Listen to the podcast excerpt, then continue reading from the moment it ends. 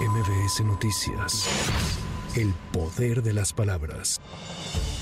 A través de una carta dirigida a la opinión pública, la presidenta de la Suprema Corte de Justicia de la Nación, Norma Piña, dio a conocer que se encuentra imposibilitada para acudir al Senado de la República para sostener un diálogo abierto en el marco de la aprobación del proyecto que extinguirá 13 de sus 14 fideicomisos. Esto luego de que el coordinador parlamentario de Morena, Eduardo Ramírez, señalara que no hay una invitación formal para que la presidenta de la Corte acuda a la Cámara Alta. Sin embargo, Norma Piña reiteró su disposición y apertura al diálogo respetuoso. Previamente, la ministra sostuvo que el Poder Judicial de la Federación no es oposición política ni adversario. Con el mayor respeto republicano, me dirijo a los otros poderes de la Unión con la convicción plena de que el Poder Judicial Federal no es oposición política, no es adversario. El Poder Judicial defiende la Constitución e imparte justicia.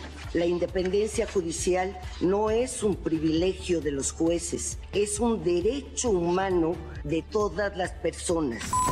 Teresa Guadalupe Reyes Sagún fue designada por el presidente Andrés Manuel López Obrador como nueva titular de la Comisión Nacional de Búsqueda. Esto tras la renuncia de Carla Quintana en agosto pasado. A través de redes sociales, Luisa María Alcalde, secretaria de Gobernación, indicó que el primer mandatario le dio el visto bueno tras un proceso de consultas públicas a colectivos de víctimas, personas expertas y organizaciones de la sociedad civil.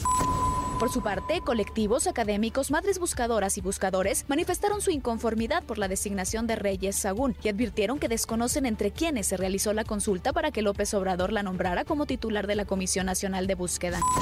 Seis consejeros de la Comisión Nacional de los Derechos Humanos dieron a conocer su renuncia debido a que la presidenta de dicho organismo, Rosario Piedra Ibarra, ha obstaculizado su trabajo. En ese sentido, advirtieron que no han podido mediar ni razonar con ella en prácticamente ninguna de las actuaciones que ha llevado a cabo.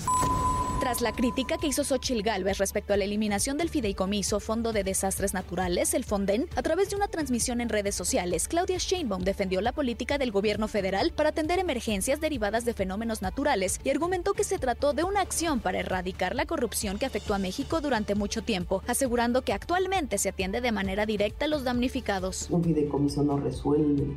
El problema es que antes estos fideicomisos, el Fonden, tenía una corrupción tremenda. Y ahora no, ahora hay recurso público, pero se utiliza de manera directa al afectado. Es una visión completamente distinta. Entonces, no se dejen engañar por esas interpretaciones de la realidad que nada tienen que ver con la verdad. Para MBS Noticias, Tamara Moreno. MBS Noticias. El poder de las palabras.